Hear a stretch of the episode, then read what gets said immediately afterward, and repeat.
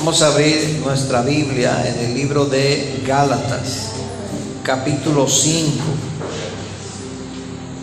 Gálatas, capítulo 5,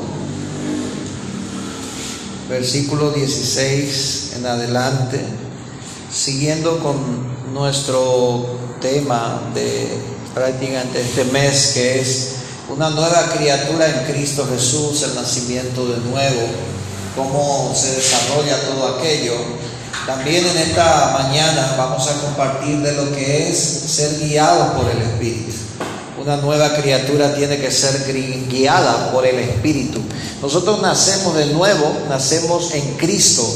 Y dice la palabra que el Espíritu Santo mora en nosotros y a través de eso tiene que guiar nuestra vida, a través de nuestro corazón, a través de las acciones y cómo aprendemos a ser guiados por el Espíritu. Sabemos y hablamos y entendemos, pero cómo vamos a hacerlo es una cuestión que hoy queremos tocar con la ayuda del Espíritu Santo. Y dice Gálatas capítulo 5, versículo 16, en la Reina Valera 960, dice así, digo pues, andad en el Espíritu y no satisfagáis los deseos de la carne porque el deseo de la carne es contra el espíritu y el espíritu es contra la carne y estos se oponen entre sí para que no hagáis lo que quisierais. Pero si sois guiados por el espíritu, no estáis bajo la ley. Y manifiestas son las obras de la carne, que son adulterio, fornicación, inmundicia, lascivia, idolatría, hechicería, enemistades, pleitos, celos, iras, contiendas, disensiones, herejías, envidias, homicidios, borracheras, orgías y cosas semejantes a estas, acerca de las cuales os amonesto, como ya os lo he dicho antes, que los que practican tales cosas no heredarán el reino de Dios. Amén.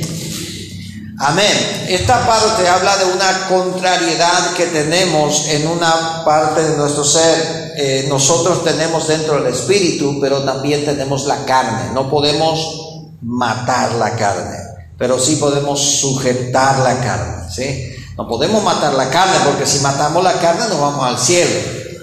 Matamos la carne, estiramos la pata y nos vamos al cielo. Pero nosotros tenemos que sujetar la carne. Esta versión que les voy a leer ahora es de palabra de Dios para todos. Y dice así, es el mismo versículo y mismo capítulo. Dice, por eso les doy este consejo. Dejen que el Espíritu guíe su vida y así no harán las malas acciones que pide la naturaleza humana. La naturaleza humana desea lo que está en contra del espíritu y el espíritu desea lo que está en contra de la naturaleza. Los dos se oponen. Por eso ustedes no pueden hacer siempre lo que se les antoja. Si se dejan guiar por el espíritu, quedan libres de esta ley del cuerpo. Está muy claro que las cosas que hacen nuestra naturaleza humana son, y ahí empieza a citar, inmoralidad sexual, pureza, des, impureza, descontrol, idolatría, brujería, odio, discordia, celo, ira, rivalidad, pelea, división, envidia, borrachera, parranda y otras cosas parecidas que ya les advertí que contra eso, y ahora les vuelvo a decir lo mismo, que todos los que hacen eso no tendrán parte en el reino de Dios.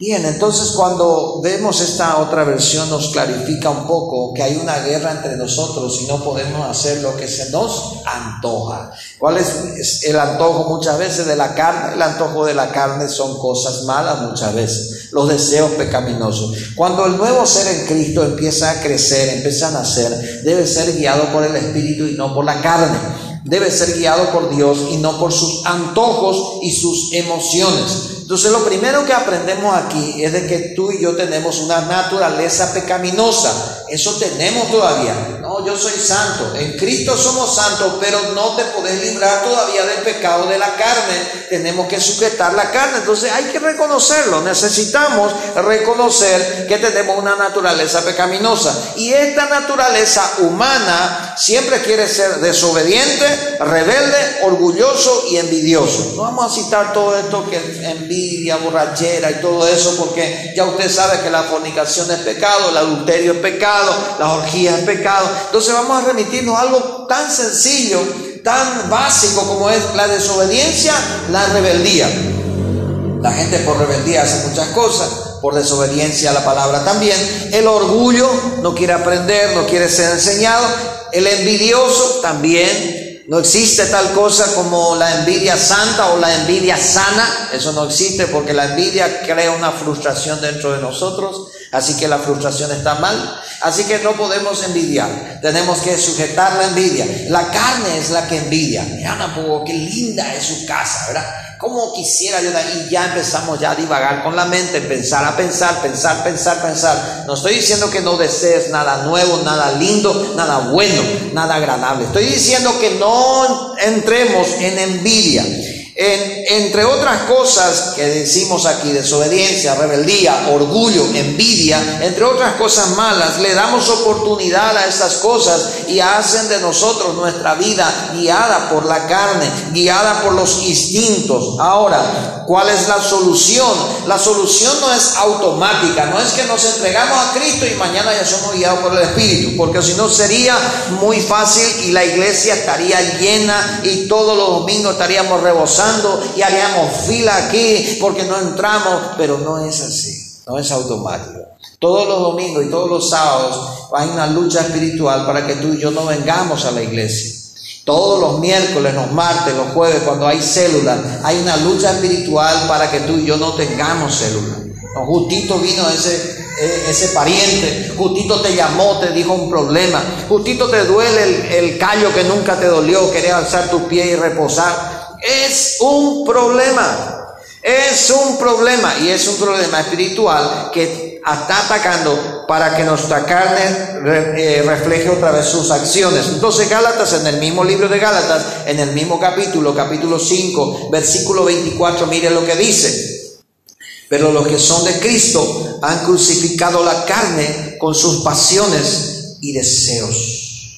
Si vivimos, dice 25, por el Espíritu, andemos también por el Espíritu. ¿Por qué dice eso? Porque si yo tengo vida en Cristo por el Espíritu, tengo vida eterna en Cristo por el Espíritu, entonces tengo que ser lo suficientemente inteligente también para vivir una vida espiritual. Entonces hay una lucha, lo segundo que yo puedo entender es de que hay una lucha en nosotros. Primero, entender que mi pecaminosidad no salió cuando yo me convertí a Cristo. Está ahí, sujetado, pero está ahí. Ahora, lo segundo, hay una lucha en mí y yo tengo que decidir a quién darle ventaja. hay una lucha, yo tengo que ser el árbitro, mi alma tiene que ser árbitro de esto, ¿quién gana? ¿La carne o el espíritu? La carne o el espíritu. Tengo que ser yo el que decida quién va a ganar y cómo lo voy a hacer. Romanos capítulo 7, versículo 23 nos da una claridad acerca de lo que es la lucha interna que tú y yo tenemos. En el libro de Romanos, el apóstol Pablo habla de que tiene un cuerpo de muerte, de que está sujetado a, ese cuerpo y que comete pecados algunas veces, pero no lo quiere hacer. Dice Romanos capítulo 7, versículo 23, veo esta ley en mis miembros que se revela en contra de la ley de mi mente. ¿Dónde está la ley de su mente? En su mente ya está la ley del Espíritu. Y que me lleva cautivo a la ley del pecado que está en mis miembros. ¿En dónde está la ley del pecado? En mis miembros, en mi cuerpo, en mi naturaleza. Él quiere pecar, él quiere dormir, él no quiere orar, él solamente quiere comer asado, no quiere ayunar, él solamente quiere ver películas, no quiere ver videos de predicación, él solamente quiere escuchar cachaca, no quiere escuchar alabanza, él solamente quiere ir de parranda, no quiere ir a vigilia. Esa es la carne. La carne desea todo lo que es apetitoso, deseoso y alguna sensación de, deleite que le cause. Entonces, Marcos capítulo 14, versículo 38, Jesús habla y les dice en un momento de oración a sus discípulos, permanezcan alerta, y voy a leer esta versión, dice, y pidan fuerza para, para resistir la tentación. El espíritu está dispuesto a hacer lo correcto, pero el cuerpo es débil. Jesús mismo soportó esa lucha interna de querer ir a orar o querer quedarse a descansar. Imagínense toda esa lucha que Jesús soportó, sanando todo el día a los enfermos, cansadísimo, recorriendo miles, cientos de kilómetros a pie. Y luego está cansadísimo a la noche, pero dice que todas las noches iba a orar al Padre. Tenía que, el espíritu estaba dispuesto, pero la carne estaba debilitada. Ahora muchos toman esto como permiso para pecar. Y dicen, no, pero vos sabés, lo pastor, que la carne es débil. Eso no es ningún permiso, eso es una advertencia. Cuidado con tu carne que te va a desviar de Dios.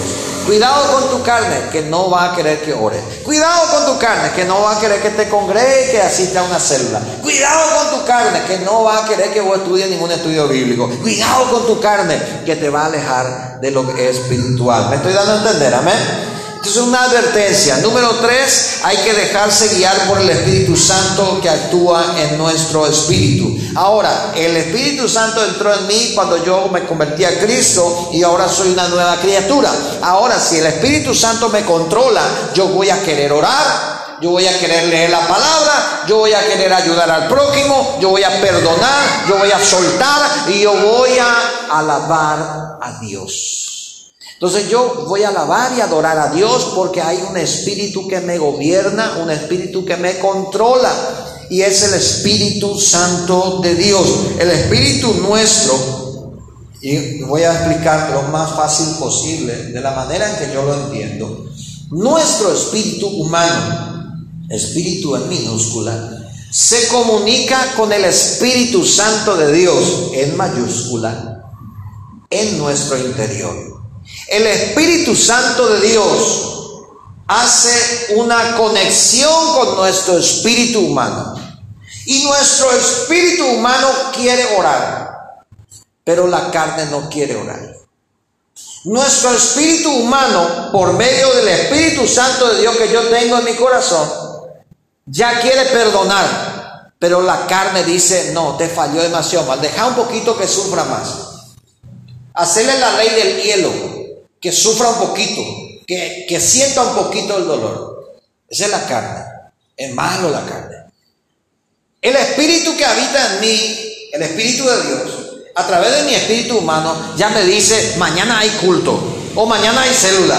Prepárate que. Pero la carne dice, no, después no voy a El espíritu me dice a mí, andan a poco ya a visitarle a fulano, porque te necesita. ¿Te acuerdas que te mensajeó? Y estaba necesitado de vos. Y vos querés ayudarle al prójimo por medio del Espíritu que habita en ti. Pero la carne dice, vaya nomás, apoyo el coteño, ¿verdad? Digo ahí, ¿verdad? Cuando me llaman a pedirme ayuda y me dicen, no tenemos 300 mil y para prestarme porque estoy en la cama del hospital y mi esposa, esto, lo otro. El Espíritu Santo de Dios actúa en mí por medio de mi espíritu y me dice, dale, es prójimo, coteño, ¿verdad? Está necesitando, te pide ayuda. Pero la carne dice, no, yo tengo 500 mil nomás ya y tengo que durar para el mes, la semana. Si tuviera un millón de guaraníes o si tuviera 700 mil le podía, pero 500 mil nomás ya tengo y tengo que aguantar el mes. Así que yo corto esa siembra que me están pidiendo porque la carne tiene miedo a ayudar y a sembrar. Me estoy dando a entender, ¿verdad? La carne es la debilitada para las cosas del Espíritu. Entonces la que no quiere hacer, la que no quiere ayudar, la que no quiere sembrar. Entonces si yo no quiero sembrar, si yo no quiero ayudar, y lo mismo pasa con la ofrenda, lo mismo pasa con el diezmo, lo mismo pasa con la ayuda al prójimo, lo mismo pasa, el que no quiere dar es la carne. El que no quiere ir a ayudar es la carne. El espíritu siempre está dispuesto. Por eso hay una lucha muchas veces. Hay una lucha interna en nuestra mente, dice Pablo, Romanos 7:23. Dice, hay una lucha interna, dice, sí, yo sé que tengo que dar, pero no está con mal también que no dé, ¿verdad? Sí, total, yo también necesito, ¿verdad? Yo también tengo. Y no, no está mal que no, este menos mal con lo que no voy a, a orar por él, o ofrendar, o lo que sea, porque Dios pues sabe mi necesidad, hay una lucha mental aquí. Y el Espíritu dice, está mal lo que está haciendo. Y yo dice, vos tratás de justificar con razonamiento con la carne. Y razonar, no, no, yo no hice esto, yo no hice esto. Entonces eso es una lucha interna. Entonces el Espíritu está dispuesto. Yo tengo que dejarle controlar al Espíritu en esa parte. En Gálatas capítulo 6, versículo 8, vamos a ver el libro de Gálatas. Estamos en el libro de Gálatas capítulo 5 y ahora vamos a ver el capítulo 6. Dice, capítulo 6, versículo 8. Y mira lo que dice el apóstol hablando siempre de la cosecha y la siembra de la carne y del espíritu. Dice, porque el que siembra para su carne, de su carne, dice. ¿Sí? ¿Qué va a cegar? Corrupción. Ahora, más el que siembra para el espíritu, del espíritu segará vida. Es decir, hay una consecuencia. Empezamos a ver que hay una lucha interna. Ahora empezamos a ver que hay una consecuencia. El que siembra para la carne, en su carne cosecha corrupción. El que siembra para el espíritu cosecha vida eterna. Romanos capítulo 8, versículos 7 y 8, hablando otra vez de la carne, dice, cuando alguien se deja controlar por su naturaleza humana o la carne, está en contra de Dios y se niega a obedecer la ley de Dios.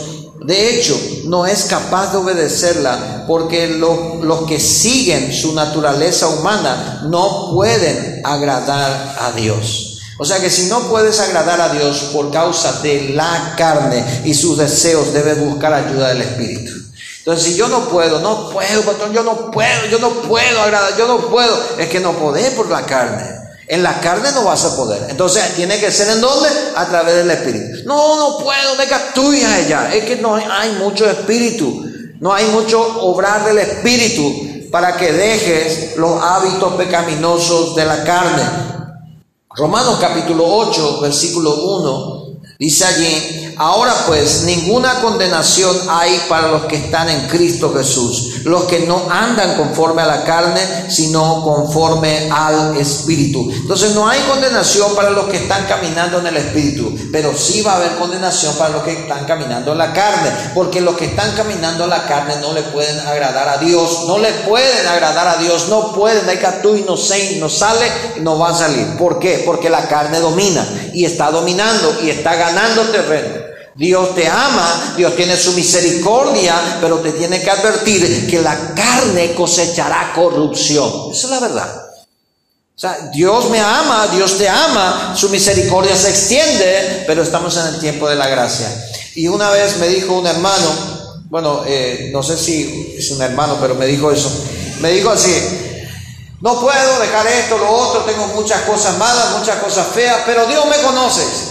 Dios me conoce y me dice él, eh, tal vez yo no vaya más nunca más a la iglesia, pero Dios conoce mi corazón y, Dios sabe, dice, y cuando llegue yo allá en el cielo, le voy a decir, yo soy su hijo y, me va a tener que perdonar, ¿qué vamos a hacer, hijo?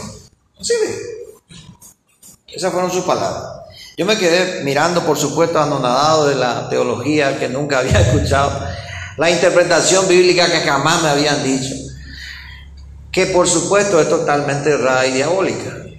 Entonces ese es el pensamiento por lo cual muchos no dejan de obrar en la carne, porque creen que allá arriba hay un Padre bueno que le va a tolerar todo. De la carne se cosecha corrupción y del Espíritu se cosecha vida eterna. Es importante que entendamos. Número cuatro, cómo dejarse guiar por el Espíritu. Entonces tenemos que entender que hay una lucha, que alguien tiene que ganar, y si gana la carne cosechamos corrupción, y si gana el espíritu cosecharán eh, vida eterna. Segunda de Pedro dos días refuerza este, este problema que yo le estoy diciendo. El Señor castigará sobre todo aquellos que se dejan llevar por sus sucios deseos. Segunda de Pedro capítulo 2 versículo 10 dice, el Señor castigará sobre todo aquellos que se dejan llevar por sus sucios deseos y no respetan su autoridad.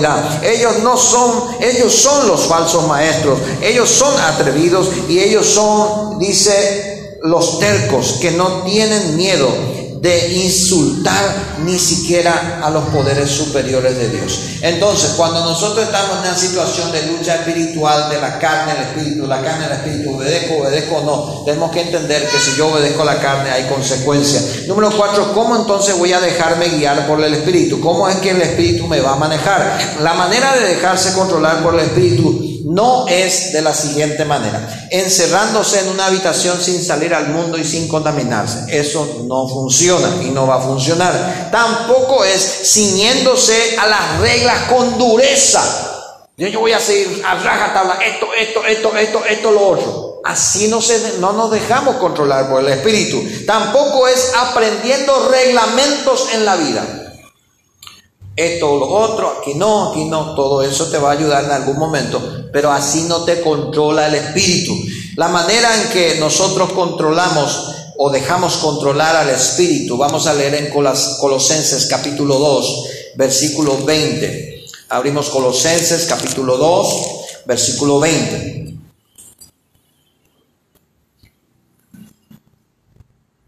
Allí dice, pues si habéis muerto con Cristo en cuanto a los rudimentos del mundo, ¿por qué como si vivieseis en el mundo? Dice, os sometéis a preceptos, tales como no manejes, ni gustes, ni aun toques, en conformidad a los mandamientos y doctrinas de hombres, cosas que todas se destruyen con el uso Tales cosas tienen a la verdad cierta reputación de sabiduría en culto voluntario, en humildad y en duro trato del cuerpo, pero no tienen valor alguno contra los apetitos de la carne. Es decir, yo puedo ponerte reglas, puedo ponerme reglas, pero eso no va a sujetar mi apetito carnal. No va a sujetarlo. En otra versión dice, ustedes murieron con Cristo y fueron librados de los poderes espirituales del mundo. Por eso, ¿por qué todavía siguen reglas? No coman, no beban esto, no prueben esto o no toquen aquello. Estas reglas hablan de lo que uno acaba con el uso de los mandamientos. Parecen ser sabias porque requieren que la gente practique una intensa devoción que se niegue a sí mismo y que castigue severamente el cuerpo, pero no ayudan a controlar los malos deseos de nuestra personalidad inclinada al pecado. ¿Qué quiere decir eso?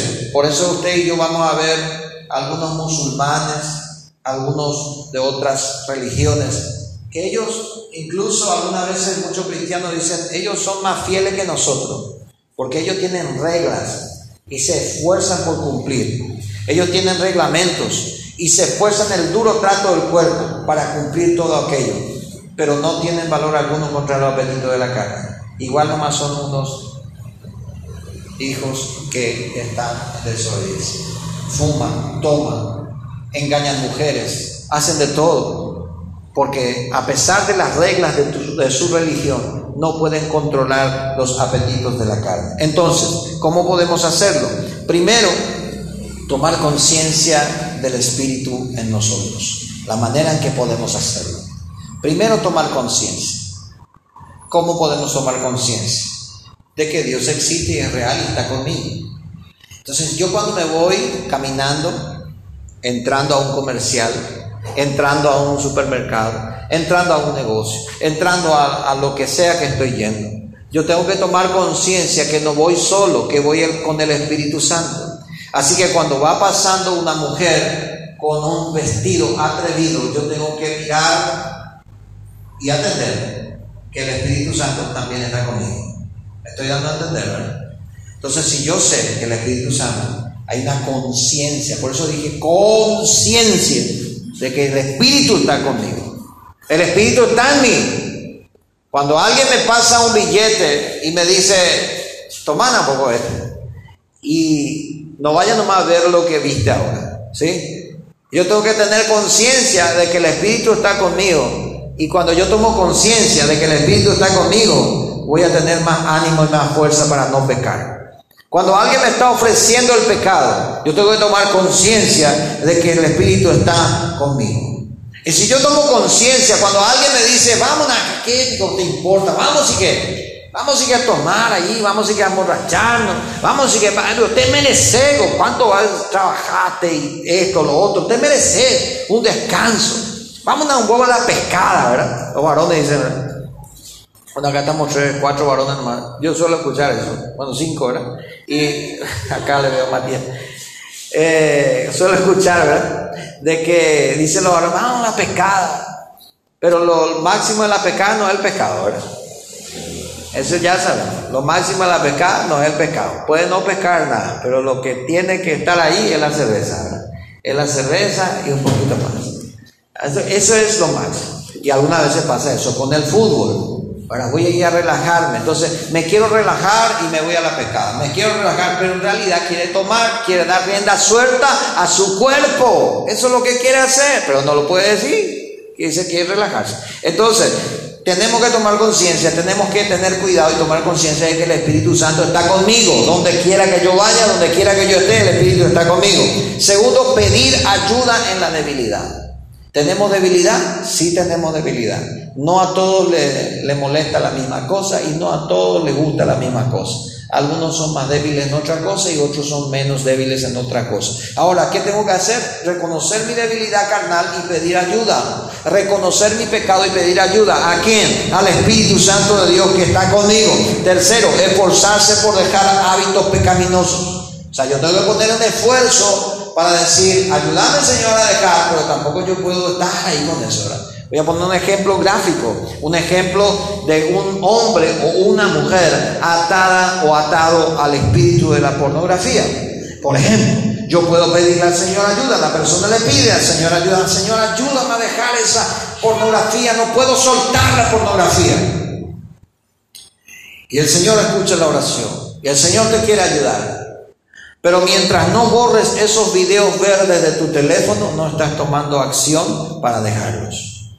Mientras sigas teniendo el mismo grupo de WhatsApp donde te llegan todos esos videos pornográficos, no estás tomando una determinación y un esfuerzo por dejar esos malos hábitos. Me estoy entender, ¿verdad? Hablando de un pecado, la pornografía. Después hay otros que podemos hablar. Yo tengo que esforzarme en dejar el mal hábito, dejar el mal hábito, por ejemplo, de no levantarme temprano para orar y después ir a trabajar. Dejar el mal hábito de orar por el camino, ¿verdad? Porque es un mal hábito. Lo hacemos, Dios te escucha, Dios me escucha, Dios tiene su misericordia, pero la presencia de Dios es diferente cuando oramos en privado. Amén. Entonces, número cuatro, buscar la llenura continuamente. Y aquí es donde tenemos que enfocarnos muchas veces. Muchas veces el Espíritu Santo está con nosotros. Tomamos conciencia. Muchas veces pedimos ayuda a nuestra debilidad, lo hacemos bien. Y otras veces nos esforzamos por dejar también lo malo y lo hacemos bien. Pero el número cuatro, fallamos. No buscamos la llenura constante del Espíritu. Si no buscamos la llenura constante del Espíritu, fracasamos de vuelta en los siguientes pasos.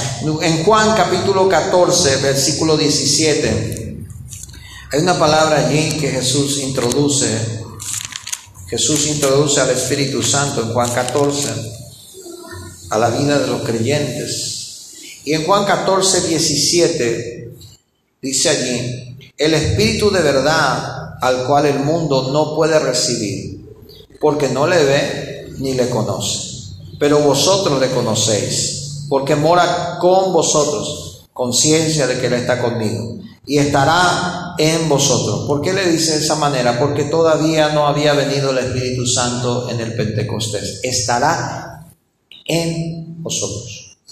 ¿Sí? Estará dentro.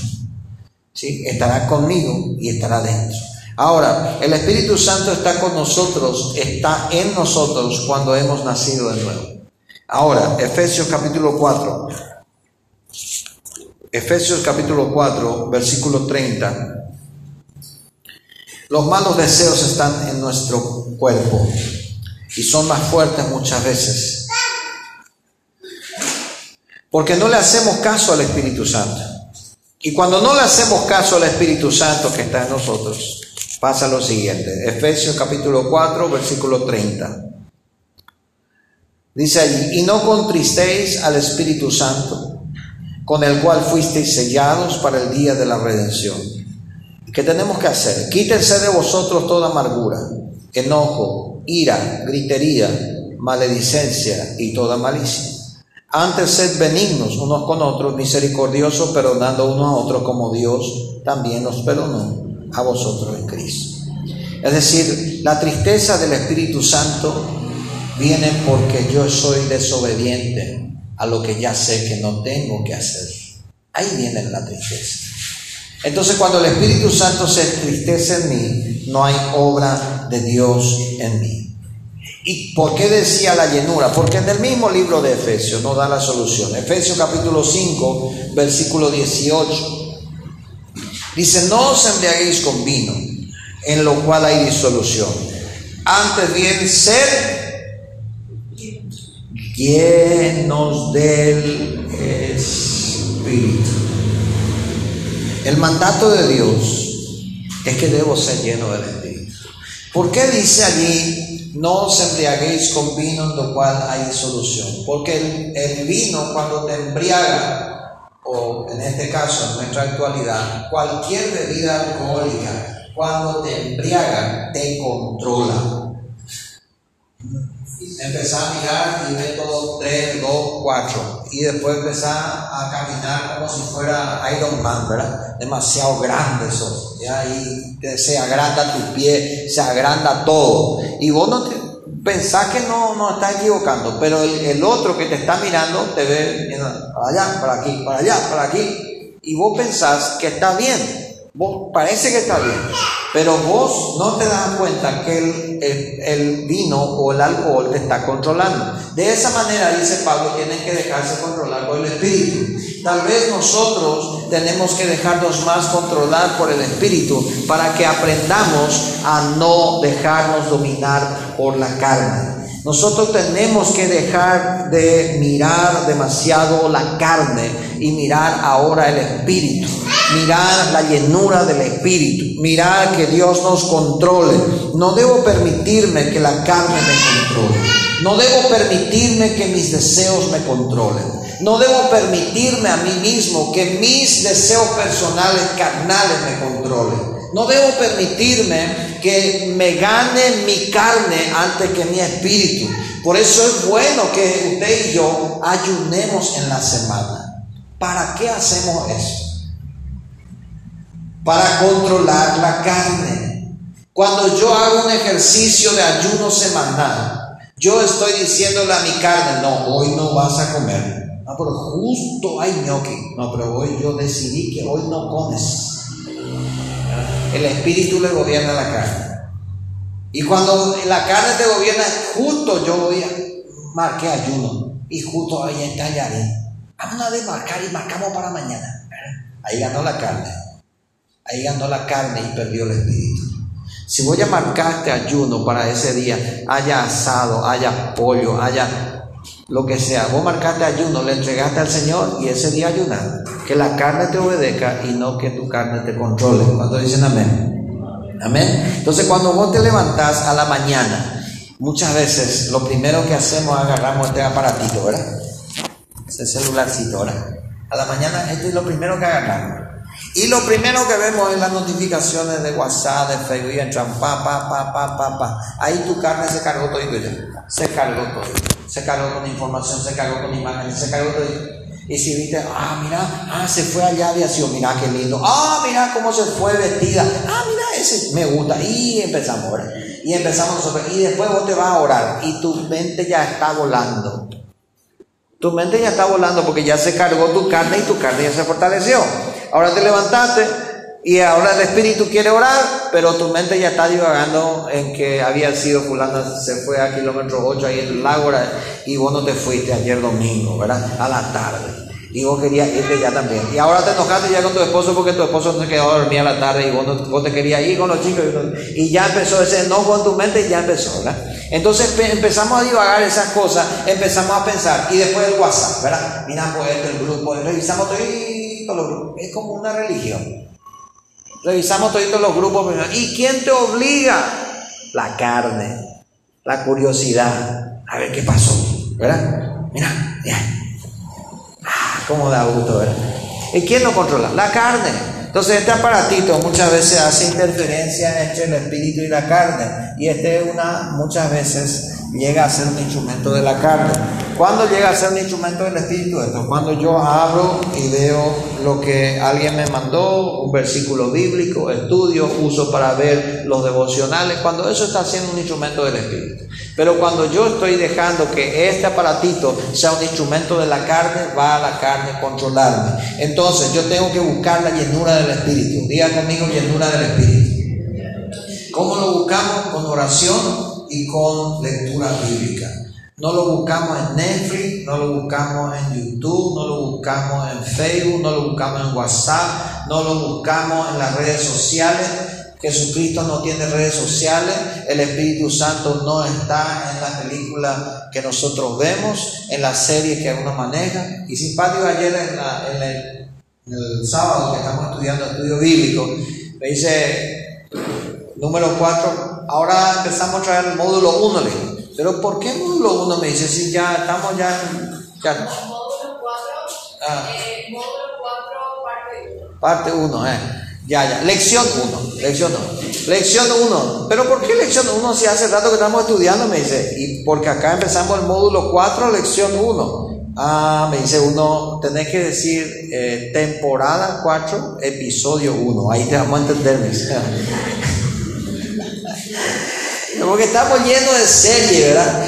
Las series de, de, Netflix, de todo. Así que cuando nosotros estamos llenos de eso, eso vamos a empezar a divulgar y hacer. ¿Qué le estoy queriendo decir? No le estoy diciendo que todo lo que el mundo nos da es malo. Es bueno, pero en su medida justa. No estoy diciendo que todo vamos a encerrarnos en cuatro paredes y vamos a leer la Biblia y no vamos a salir más. Estoy diciendo que tenemos que ser controlados por el Espíritu y que no tiene que controlar mi carne, mi vida diaria. Si yo me dejo controlar por el Espíritu, el agravio, la ofensa, voy a perdonar fácil. Si yo me dejo controlar por el Espíritu, voy a orar fácil, voy a ayunar fácil, voy a dar fácil, voy a diezmar fácil, voy a ofrendar fácil, voy a ayudar a mi semejante fácil. ¿Por qué? Porque el Espíritu me controla y no mi carne. Diga conmigo que me controle el Espíritu.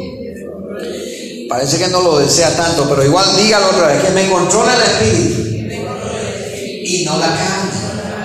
A Dios. Si te controla el espíritu, entonces estamos ya por el camino correcto, caminando como una nueva criatura en Cristo Jesús. ¿Qué tenemos que hacer? Pedirle al Señor lo que dice Efesios 5:18, ser llenos del Espíritu Santo. Y luego vamos, dice el versículo 19, vamos hablando entre vosotros con salmo, con himno, con cánticos espirituales, alabando al Señor entre vosotros, vuestros corazones, dando siempre gracias por todo a Dios, el Padre, en el nombre de nuestro Señor Jesús. ¿Cómo vamos a hacer eso? ¿Cómo es que vamos a hablar entre salmos? Imagínense, yo llego a la casa de Abraham y le digo a Abraham, bendito sea Jehová, la roca de salvación. Llego ahí, ¿verdad? Lo que más decimos en Batecoy, ¿verdad? Porque gente, pues mi banco vida, gran siete. Eso es lo que sale, porque estamos llenos de Telefuturo, estamos llenos de C9N, estamos llenos de todo aquello y nos incluimos todos, las redes sociales. Entonces no estamos llenos del Espíritu, entonces no podemos hablar entre nosotros con salmos, con himnos, con cantos espirituales. No podemos dar gracias al Señor en todo, porque no estamos siendo llenos del Espíritu. Diga conmigo, yo necesito estar lleno del Espíritu. Amén. Puede ponerse de pie, por favor, y vamos a orar al Señor Jesús en esta mañana poderosa.